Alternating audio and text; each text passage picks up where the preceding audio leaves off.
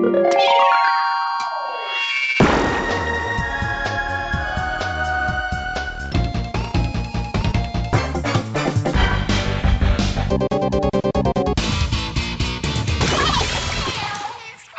liebe Leute, willkommen zur 87. Ausgabe des Ice on Nintendo Podcast. Ich bin der Jörg, auch bekannt als The Unknown. Das hier ist der Dennis, auch bekannt als D-Stroke. Hello, it's me again. Und das hier ist der Jakob, unser Gast für heute, auch bekannt als Look Me Lord. Ja, schönen guten Tag oder Abend oder Morgen oder Weihnachten. Ja, hallo. Ja, bei uns ist erstmal Abend, nicht Weihnachten. Je nachdem, wie lange du für die Bearbeitung gebraucht hast. Genau. ja. ja, kurz vorweg, der Markus ist nicht dabei. Das hat zum einen terminliche Gründe. Wir hätten uns sozusagen zwischen Dennis oder Markus entscheiden müssen. Da wir uns diesmal aber auch darauf geeinigt haben, das ein bisschen anders zu machen als sonst, einfach nur stumpf Fragen zu stellen und ich beantworte die oder jemand anderes von uns dreien beantwortet die und dann ist das unser Preview im Podcast, machen wir es diesmal so, dass wir einerseits Userfragen vorher von euch erhalten haben auf iceonnintendo.de. Erstmal danke an alle, die Fragen eingesendet haben.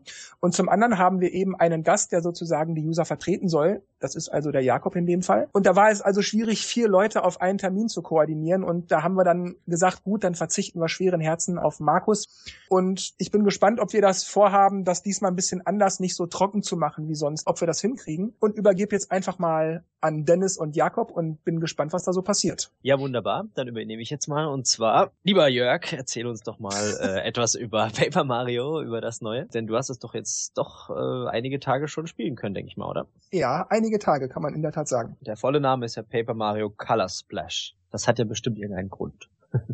in der Geschichte geht es darum, dass ich will jetzt nicht zu viel spoilern, ich sag mal etwas mystisch, dass die Farbe gestohlen wurde. Mario und Peach kommen in Port Prisma an und stellen also fest, was ist denn hier los? Alles ist irgendwie so merkwürdig farblos. Überall sind weiße Flecken und so. Hier ist überhaupt keiner wie ausgestorben. Dann offenbart sich sozusagen peu à peu erstmal so die Geschichte. Da ist was vorgefallen. Das hat einen Grund, dass die Farbe weg ist. Und Mario muss natürlich, wie das eben so ist, die Farbe retten. Da kommt dann der, wie nenne ich das mal, der Kompagnon von Mario ins Spiel, der Farbian heißt, also mit R nach dem A. Und dieser Farbian, das ist so ein Farbeimer. ja, musste ich auch lachen.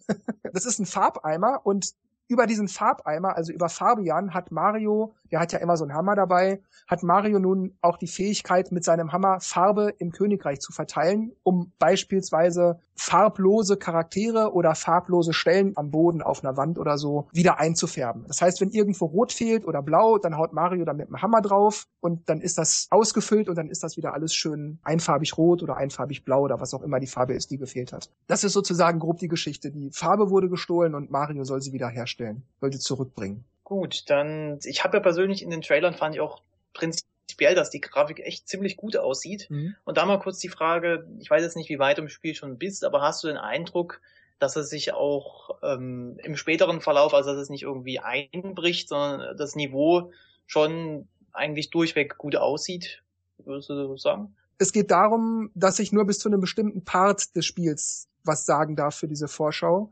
Und bis zu diesem Part kann ich auf jeden Fall sagen, ja, das grafische Niveau wird definitiv gehalten. Okay. Wer die Trailer kennt, auch die, die in den letzten Tagen, heute kam ja zum Beispiel auch ein paar raus, veröffentlicht wurden, sieht sehr genau, wie Color Splash aussieht.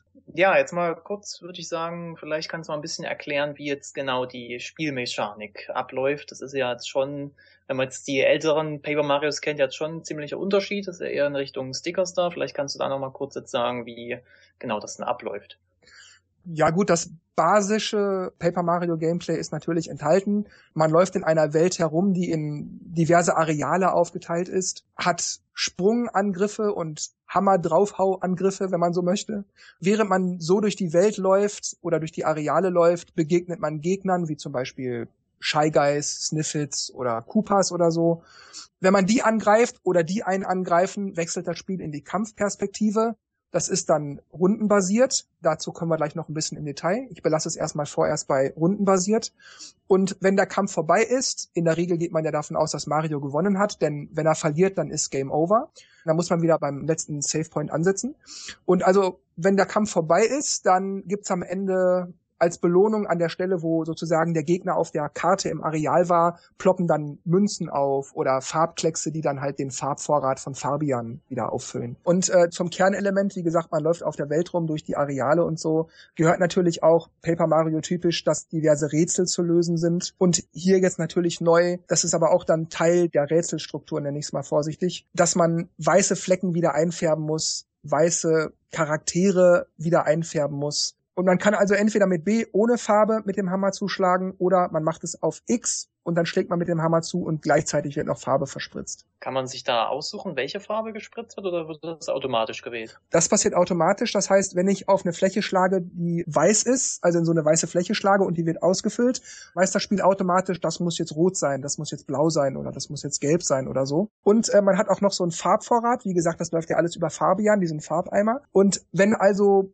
gerade Rot gebraucht wird und das Rot ausgefüllt wird, dann verschwindet auch aus meinem Rot-Farbvorrat ein klein wenig von dem Rot. Mhm. Also muss man dann zumindest jetzt nicht in den ganzen Farbkreis managen, sondern das passiert automatisch. Du musst nur gucken, dass praktisch deine deine Grundfarben noch hinreichend vorhanden sind. Habe ich das richtig verstanden? Genau, die Grundfarben sind blau, gelb und rot. Also diese drei Farbleisten sieht man auch immer oben links im Bild. Das ist sozusagen das, was Fabian bietet. Und wenn ich in den weißen Bereich mit dem Hammer reinschlage und da wird gerade, ich sag mal, grün gebraucht, das ist ja eine Mischung aus blau und gelb, dann wird natürlich auch ein bisschen blau und ein bisschen gelb abgezogen aus dem Vorrat. Mhm. Kann man den Vorrat auch irgendwie aufstocken? Ja, wie gesagt, wenn, wenn man zum Beispiel einen Gegner besiegt hat, dann liegen da immer so Farbtropfen rum. Wenn ich die einsammle in der entsprechenden Farbe, blau, gelb, rot, füllt sich dann der Farbvorrat wieder auf. Beziehungsweise es gibt auch regenbogenfarbene Tropfen, die füllen halt alle drei Farben ein bisschen auf, je nachdem, wie groß der Tropfen ist. Oder man kann auch auf die Gräser schlagen oder auf die Blumen oder so oder entsprechend der Farbe bei Gras zum Beispiel grün, bei einer roten Blume zum Beispiel rot. Wenn ich da draufschlage, kommen dann auch diese Farbtropfen zum Vorschein. Da kann ich dann also auch meine Farbe dadurch auffüllen, wenn die zur Neige gehen sollte und ich dringend welche bräuchte. Kannst du aber jetzt auch sozusagen, das ist Maximum von der Kapazität, kann man das auch irgendwie upgraden? Ja, genau, das kann man upgraden. Das ist, wenn man so möchte, das nennen wir es mal Erfahrungspunktesystem. Das heißt, in dem Spiel werden die Kämpfe über Karten gemacht. Das heißt, ich muss eine Karte auswählen, um meine Attacke zu vollführen. Und die Karten sind entweder farblos, da muss ich die mit meinem Farbvorrat auffüllen, bevor ich sie benutze, oder sie sind bereits mit Farbe gefüllt. Und je mehr die Karte mit Farbe gefüllt ist, desto stärker ist die Attacke. Das heißt, eine komplett weiße Hammer-Attackenkarte macht wenig Schaden, obwohl dieselbe Karte, die komplett mit Farbe gefüllt ist, richtig Schmackes hinter hat. Ich kann die Farbe aber auch nur zur Hälfte, zu einem Drittel, zu einem Viertel oder wie auch immer. Je nachdem, wie lange ich den Aufladen-Button drücke, beziehungsweise ich mit dem Finger drauf touche auf die Karte, kann ich die Karte auffüllen. Das heißt, ich kann die Karte auch nur zu, zur Hälfte oder so aufladen. Und wie gesagt, je voller also die Karte ist, desto stärker die Attacke, aber desto mehr Farbe Farbe wird mir auch aus meinem Farbvorrat abgezogen. Und da ist es dann gerade bei späteren Kämpfen, die Gegner werden stärker und so weiter, du brauchst mehr Karten, du musst stärkere Angriffe machen etc. Da ist natürlich dann auch sinnvoll, mehr Farbe zu haben, um dann halt auch die ganzen Angriffe machen zu können. Das kann man so ein bisschen analog sehen wie bei den alten RPG-lastigeren Paper Marios, wo man dann ja auch Blütenpunkte hat oder Ordenpunkte, um dann halt die Attacken zu variieren oder plus 10 auf Stärke oder was auch immer zu haben. Das kann man so ein bisschen auf diese Farbsache analog anwenden. Ähm, jetzt eine Sache, ich habe zwar selber Stickers da nicht gespielt, habe aber von vielen gehört, dass es nervig ist, dadurch die alle durchzuscrollen. Deswegen wäre jetzt meine Frage, findet man denn schnell die Karten, die man jetzt benutzen will und kann man sich die eigentlich irgendwie sortieren? Karten bekommt man auf verschiedene Weisen im Spiel. Zum einen finde ich ab und zu mal eine Karte, wenn ich unter einen Fragezeichenblock springe, der hier und da mal aufgestellt ist auf der Welt, also in den Arealen. Wenn ich einen Gegner besiege, gibt's auch ab und zu mal ein, zwei, drei Karten. Wenn ich in Port Prisma bin. Das ist sozusagen das Rohlingen aus Legende vom Ionentor, der zentrale Ort, zu dem man immer wieder hin muss. Und da kann ich also auch in Port Prisma dann die Karten kaufen. Auf diese Weisen kann ich Karten bekommen. Ja, und jetzt eben nochmal auf die andere Frage zurückzukommen. Wenn man jetzt im Kampf selber ist, muss man ja auch ziemlich viele Karten unter Umständen managen. Mhm. Hast du das Gefühl, man kommt da, man findet schnell genug die Karte, die man jetzt äh, einsetzen will und kann man sich das irgendwie sortieren? Ja, es gibt eine automatische Sortierfunktion, die muss man aber explizit anwenden. Das heißt, wenn du die Karten sammelst, dann werden die einfach nur hinten dran geklatscht. Einfach nur die Karte, die du sammelst, wird direkt als letzte hinten dran gelegt. Wenn du das aber sortieren willst, also dass du zum Beispiel alle Hammerkarten, alle Sprungkarten, alle Energieauffüllkarten, also diese, diese Pilzkarten zum Beispiel, um Lebensenergie wiederherzustellen, wenn du das alles schön in, sortiert in, in einer Reihe weghaben willst, dann drückst du auf den Sortierbutton und das Spiel sortiert das auch wirklich schön ordentlich der Reihe nach durch. Von Hand sortieren kannst du das auch, die Karte hier entschieben, die Karte da entschieben. Das kann man sich so ein bisschen vorstellen wie beim Wii U-Menü zum Beispiel, wo man ja auch seine Downloads so organisieren kann. So funktioniert das da im Grunde. Die Karten, die sind ja teilweise oder die meisten weiß und die kann man ja mit Farbe füllen, damit sie stärker werden. Mhm. Ist es quasi notwendig, um die Kämpfe zu gewinnen und äh, reicht es aus? Also ja, es ist notwendig, um die Kämpfe zu gewinnen, weil wenn man keine Attacken machen kann, also mit dem Hammer draufschlagen oder auf den Gegner draufspringen, dann kann man ihm ja auch keinen Schaden zufügen. Es gibt noch äh, spezielle Karten, die werden Dingse genannt. Also das ist jetzt nicht von mir irgendwie grammatikalischer Unfug, sondern die heißen im Spiel so. Das sind dann verschiedene Objekte. Ich werde jetzt nicht sagen, welche das sind. Ich möchte da unter anderem auch niemanden spoilern. Das sind dann Dinge, die jeder äh, auf seinem Schreibtisch hat oder in der Küche oder was auch immer. Die sehen dann auch real aus im Vergleich zu dieser cartoonigen Papieroptik. Mhm. Und ja, das, das kennt man ja auch so ein bisschen aus Stickerstar. So. Also wer diese Sticker kennt, diese Spezialsticker kennt aus Stickerstar, der kann sich bei diesen Karten im Grunde dasselbe vorstellen, nur dass es andere Objekte sind. Und mhm. man kann also entweder, wie gesagt, mit diesen Sprüngen und Hammerattacken Schaden zufügen oder mit diesen Spezialkarten, die Gegner auf diese oder jene Weisen angreifen. Es gibt aber auch noch die Möglichkeit, das sind, ähm, ich nenne es mal Gegnerkarten. Wenn ich zum Beispiel einen Cooper besiegt habe, kann es sein, dass hier und da mal eine Cooper-Karte fallen gelassen wird. Wenn ich die aufsammle, landet die in meinem Deck und dann kann ich also auch mit dieser Cooper-Karte die ich dann aber auch erst ausfüllen muss, um die Attacke des Coopers entsprechend stark machen zu können, kann ich also auch den Cooper angreifen lassen. Andererseits stellt er sich aber auch vor mich, das kennt man ja auch von diesen Begleitern aus den alten Paper Mario Spielen. Der bleibt dann in diesem Kampf so lange vor mir, bis er besiegt wurde. Also der absorbiert für mich die Angriffe in den kommenden Runden, so lange wie er Kraftpunkte hat, um den Schaden absorbieren zu können. Und verschwindet dann und ich bin wieder auf mich allein gestellt. Oder er bleibt so lange, bis ich mit einer weiteren Gegnerkarte einen neuen Cooper, Gumba, was auch immer beschwöre, dann verschwindet der Cooper automatisch und an dessen Stelle kommt der neue Charakter. Das heißt, man kann also pro Kampf auch nur einen aktiven Helfer haben. Mhm. Und auch über Coopers beispielsweise kann ich also auch Schaden zufügen. Aber wenn ich also keine Möglichkeit habe, keine äh, Dingskarten, keine Gegnerkarten, keine Sprungkarten, keine Hammerkarten, kann ich keinen Schaden zufügen dann kann ich den Kampf nicht gewinnen. Dann kann ich nur noch versuchen, über den Fliehen-Button zu fliehen. Also das heißt, angenommen mit einem gehen die Karten aus, dann bin ich praktisch auch gezwungen zu fliehen. Im Grunde ja. Es gibt aber nicht direkt von Anfang an, aber noch sehr früh im Spiel die Möglichkeit, das nennt sich, glaube ich, Kartenroulette oder so ähnlich. Bin jetzt nicht ganz sicher. Da kann ich für zehn Münzen einmal drauf tippen, dann kann ich pro Runde einmal dieses Roulette benutzen und habe dann die Möglichkeit, eben aus so einem Kartenroulette, das sich dreht, mir eine Karte geben zu lassen, mehr oder weniger zufällig, weil das dreht sich relativ schnell und man kann die Karten nur von der Rückseite sehen. Beziehungsweise ich kann noch mal 20 extra Münzen ausgeben, dann sehe ich die Karten auch von vorne, aber das Roulette dreht sich immer noch relativ schnell. Aber ich kann immerhin schon mal sehen, welche Karte gleich kommt und dann versuchen, die abzupassen.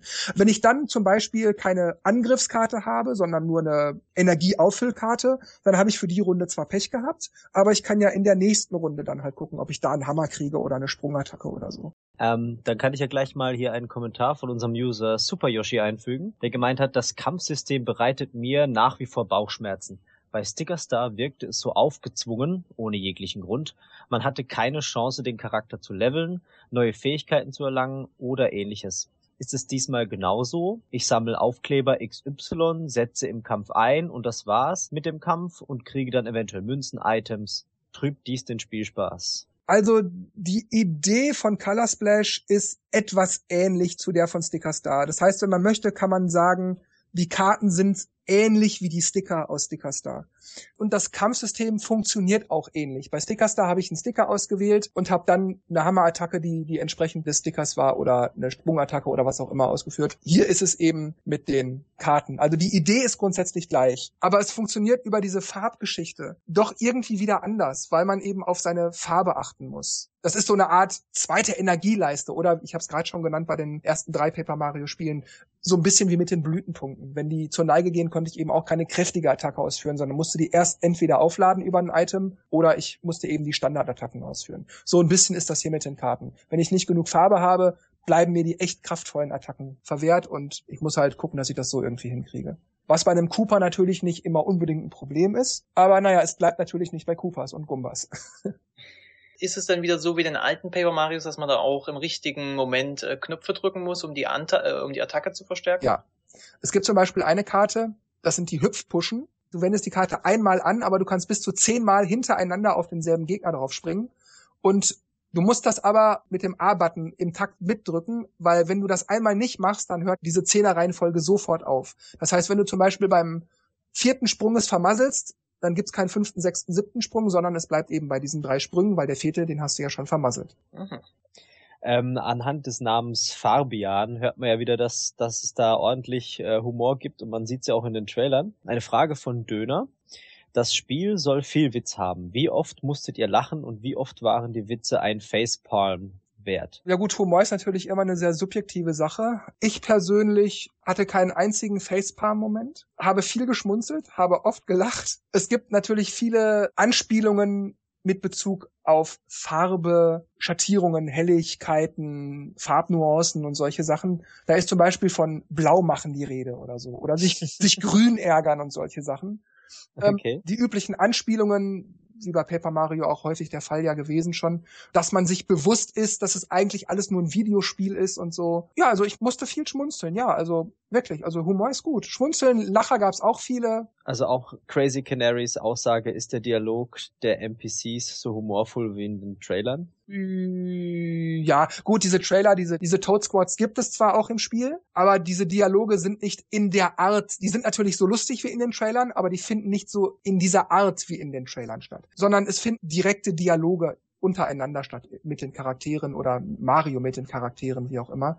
Das darf man sich jetzt also nicht vorstellen wie in den Trailern, sondern es ist wie bei den alten Paper Mario Spielen sozusagen der Dialog. Ich weiß, dass in äh, Paper Jam Bros, glaube ich, war es, wo man so viele Toads immer suchen musste. Mhm. Gibt's jetzt hier bei Color Splash auch viele Toad-Missionen? Sind die hauptsächlich diese NPCs? Weil äh, ich erinnere mich noch an die Post-it 3 mit diesem, äh, wo sie auf der Bühne sind und man muss raten, wer den Schlüssel, glaube ich, hat oder irgendwie und da muss man ja am Strand, ja, ja. Und dann, dann verarscht er einen doch und das fand ich irgendwie echt witzig. Ja, die allermeisten Charaktere sind Toads in diversen Variationen. Es gibt da also zum Beispiel den Briefträger-Toad oder den äh, Verkäufer-Toad oder den mhm. Kaffeeshop-Toad oder so. Und es gibt halt die ganz normalen Toads, rot in grün in blau oder so. Und es gibt auch diese Toad Squads. Und manchmal muss man einen Toad finden, das kennt man auch aus diversen Spielen, unter anderem Paper Mario. Ja, ich würde dir ja weiterhelfen, aber das kann ich nicht, weil der und der hat ja noch das und das. Und bevor ich das nicht habe, kann ich dir auch nicht helfen. Also musst du erst den Tod suchen, der das und das hat oder das und das kann, damit du dann von dem anderen irgendeine Art von Hilfe kriegst oder damit dir irgendwas eröffnet wird, irgendwas zugänglich gemacht wird oder so. Und das sind dann halt häufig Toads, ja. Das heißt, in dem Sinne muss man dann halt schon mal einen Toad suchen, ja. Ja, dann leiten wir doch gleich mal weiter zu den Welten in Paper Mario Color Splash. Und zwar unser User Crazy Canary hat nämlich gefragt, wie seht ihr die Welten denn so? Findet ihr, dass es nur eine typische Eis-, Wüste-, Waldwelten sind? Siehe die Welten in Sticker Star und Paper Jam Bros. als Negativbeispiel. Oder würdet ihr sagen, dass die Welten auch dank seiner Bewohner seinen Charme haben? Ähm, ich würde sagen, dass die Welten ihren Charme haben, ja. Also es gibt ja quasi so eine Oberwelt, ne, in der man rumläuft, so wie ein Super Mario World, so ein bisschen. Ja, genau. Und diese Oberwelt ist, wie Crazy Canary das auch schrieb, in diverse Areale unterteilt. Also es gibt dann zum Beispiel den Strand oder den Wüstenteil oder so. Aber gut, ich würde das, wie gesagt, nicht typisch nennen, weil für sich genommen sind das ja alles komplett neue Areale. Mhm. Also ich denke, hier kann man auch nochmal kurz die Leute, die es noch nicht angeschaut haben, mal nochmal auf diese hier Rescue V, diese Toad Squad Videos mhm. ein bisschen hinlenken. Was ich so bisher in den Trailern gesehen habe, war etwas mehr Abwechslung. Die Welt ist halt aufgeteilt, wie man das seit Super Mario 3 kennt, so, so eine Oberwelt, wenn man so möchte. Und man läuft von Punkt zu Punkt, um da ein Areal zu betreten, zum Beispiel einen der Wüstenlevel oder so. Jeder Level hat seine eigene Musik. Es kommt nur ganz selten vor, dass zwei Level dieselbe haben. Jedes Areal ist für sich irgendwie besonders, beziehungsweise jeder Level ist eigentlich schon für sich besonders, unterscheidet sich durch irgendein, ich nenne es mal Gimmick, und nicht alle Level sind direkt von Anfang an begehbar, das kann man sich ja noch denken. Aber selbst wenn ein Level irgendwann zugänglich wird, heißt das nicht zwangsläufig, dass ich den sofort abschließen kann, weil mir irgendetwas aus einem der bisher vorhandenen Leveln fehlt oder aus einem Level, der vielleicht auch etwas später erst im, im Spiel zugänglich wird. Beziehungsweise ist es so gemacht, das kennt man ja auch von vielen Mario-Spielen, man muss unter anderem die Farbsterne suchen. Und in jedem Level ist einer, manchmal aber auch mehr, Farbsterne versteckt. Zum Beispiel der rote oder der gelbe und der blaue oder der rote und der gelbe oder so. Und die finde ich nicht alle auf einmal. Das heißt, ich gehe nicht durch den Level und ah, da sind die beiden Farbsterne und fertig, sondern ich finde irgendwo im Level den roten Farbstern und irgendwo anders im Level den blauen Farbstern. Und ich kann zum Beispiel relativ früh im Spiel den roten Stern finden, aber erst ein bisschen später den blauen. Das heißt, ich muss durch verschiedene Faktoren, die im Spiel mir das unmöglich machen, darauf warten, dass ich irgendwann später im Spiel und dann, jetzt habe ich gerade das gesehen oder jetzt habe ich gerade das erhalten oder das gesagt bekommen oder so irgendwie erfahren und dann, ach, da war doch vorhin das und das in dem einen Level. Da gehe ich jetzt noch mal hin und probiere das mal eben aus. Man muss immer mal hierhin und dorthin, ohne dass es sich wie Backtracking anfühlt, sondern es macht schon alles Sinn. Ähm, kannst du eigentlich sagen, was diese Farbsterne bezwecken, wofür man die braucht? Ja, es ist so, dass wenn ich in Level A zum Beispiel den blauen Farbstern gefunden habe, komme ich aus dem Level raus, kriege dieses Blabla, du hast den Level geschafft, Ding gezeigt und dann lande ich zurück auf der Karte. Dann erscheint dieser zum Beispiel blaue Farbstern, den ich gerade gefunden habe und klatscht irgendwo auf der Weltkarte auf und ein kleiner Teil der Weltkarte wird eingefärbt, größtenteils dann blau. Und da wird dann ein Levelpunkt auf der Karte zugänglich und ich kann jetzt diesen neuen Level betreten. Das heißt, durch diese kleinen Farbsterne kann ich sozusagen neue Level betreten. Mit jedem Farbstern, den ich finde, kann ich einen weiteren Level betreten. Ah, also so ein bisschen wie Mario 64 Sterne, könnte man so grob sagen. Ja, so ein bisschen ja. Okay. Ähm, was ich noch kurz gerne fragen würde, gut, du kannst es jetzt nur über den Anfang des Spiels sagen, aber findest du der Schwierigkeitsgrad, der ist angemessen oder, oder zu niedrig? Wie ist so dein Eindruck so von den ersten paar Welten? Der Schwierigkeitsgrad, wie gesagt, ich beziehe mich jetzt natürlich auf den Anfang, ist angemessen, aber tendenziell schon etwas leichter, finde ich. Aber die eigentliche Schwierigkeit ist ja alle weißen Farbkleckse bunt zu machen, alle Farbsterne zu finden und so weiter und so weiter, alle Rätsel, die irgendwie mir im Weg liegen, zu lösen, um weiter im Spiel voranzukommen. Das ist die eigentliche Schwierigkeit, also die, die Rätsel sozusagen zu lösen. Gut.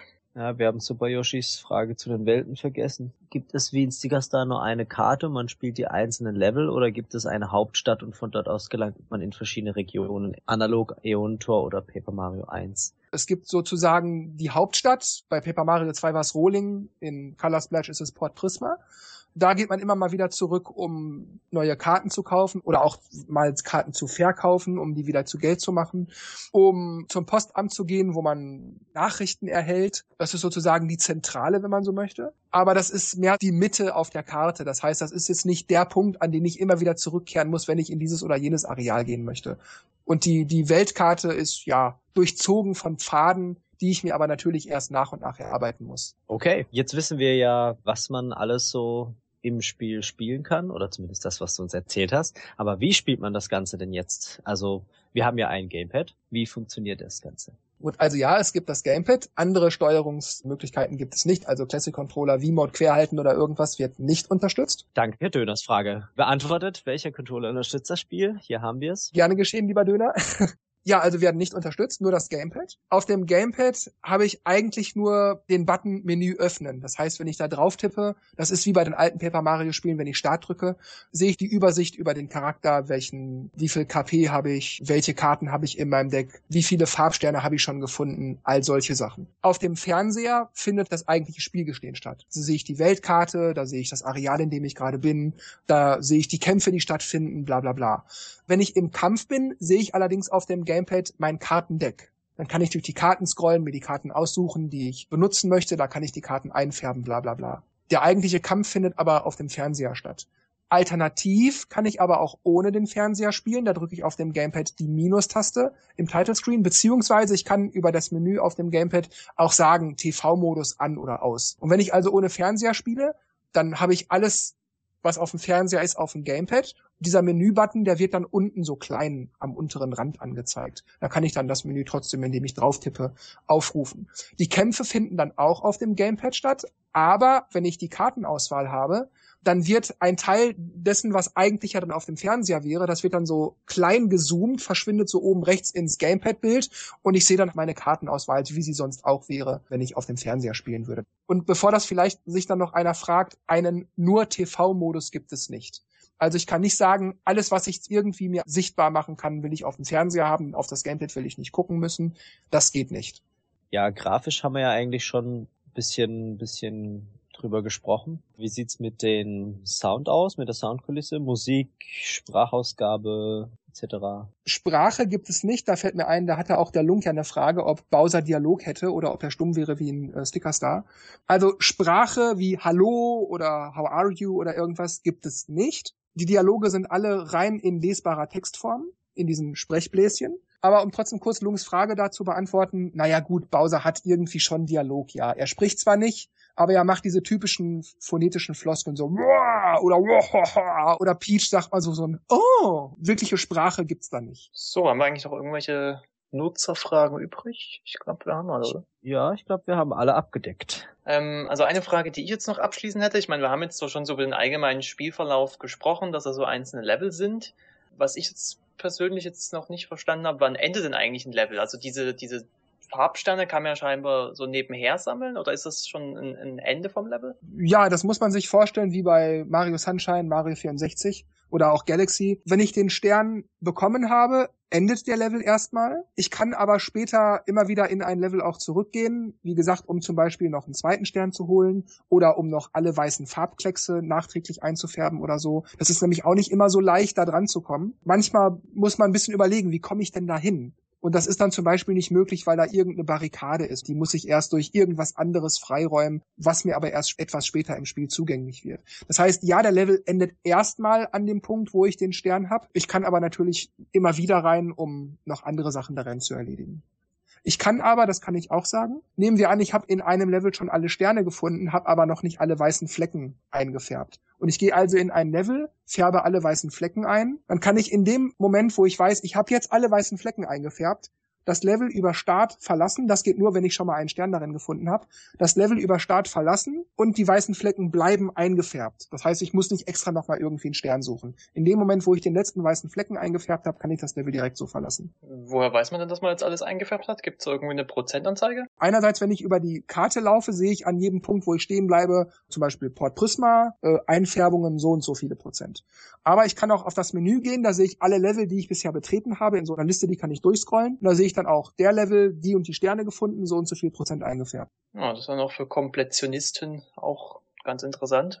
Okay. Ja, wie sieht's denn mit der Größe des Spiels aus? Ja, ich habe den Download als Disk ist ja sowieso wurscht und das sind um die 8,2 Gigabyte. Wann kommt denn das Spiel denn überhaupt raus? Ja, in Europa offiziell am 7. Oktober, aber damit ist wahrscheinlich nur die Disk gemeint, weil die Downloads sind bei uns in Europa ja immer donnerstags. Das wäre dann in dem Fall der 6. Oktober. Das heißt, äh, Mario hat zweimal Schicht und zwar mit Paper Mario Color Splash und Mario Party Star Rush kommt auch. Genau, der hat Double Duty, genau. Ja gut, ähm, dann würde ich sagen, ich wüsste jetzt auch tatsächlich nicht, was ich noch groß beantworten könnte oder noch im Rahmen meiner gegebenen Möglichkeiten natürlich auch darf. Ja, ich weiß nicht. Ich hoffe, das war vielleicht diesmal ein bisschen lockerer und gerade auch durch Jakob und äh, die Userfragen vielleicht ein bisschen direkter. Und ja, ich hoffe einfach, dass euch das ein bisschen besser gefallen hat, dass das ein bisschen dynamischer war. Und wenn euch das gefallen hat, dann schreibt uns das bitte, dann werden wir das in Zukunft nämlich häufiger machen und dann auch wieder Gäste einladen. Wer weiß, ja vielleicht schon tatsächlich zum kommenden Mario Party. Ich bedanke mich an der Stelle bei Jakob, dass er sich die Zeit genommen hat. Gerne, gerne. Ich hoffe auch für dich war das interessant und unterhaltsam. Definitiv. Ja, und sage wie immer an dieser Stelle Tschüss, macht's gut und bis zum nächsten Mal. Und Dennis und Jakob machen das Licht aus. Ciao. Gut, dann kretsch ich zuerst ein, weil ich bin immer ganz schlecht in solchen Abschiedssprüchen. Also ja, war schön und vielleicht sieht man sich mal wieder oder hört sich besser gesagt. Jo, ciao. Wir bedanken uns natürlich bei Jörg, der uns hier Paper Mario schon vorgespielt hat. Und äh, dann hören wir uns, denke ich mal, bei der nächsten Ausgabe wieder, wenn es heißt Mario Party Star Rush Preview oder Direct. Wer weiß, wer weiß. Bis dann, Leute. Ciao, ciao.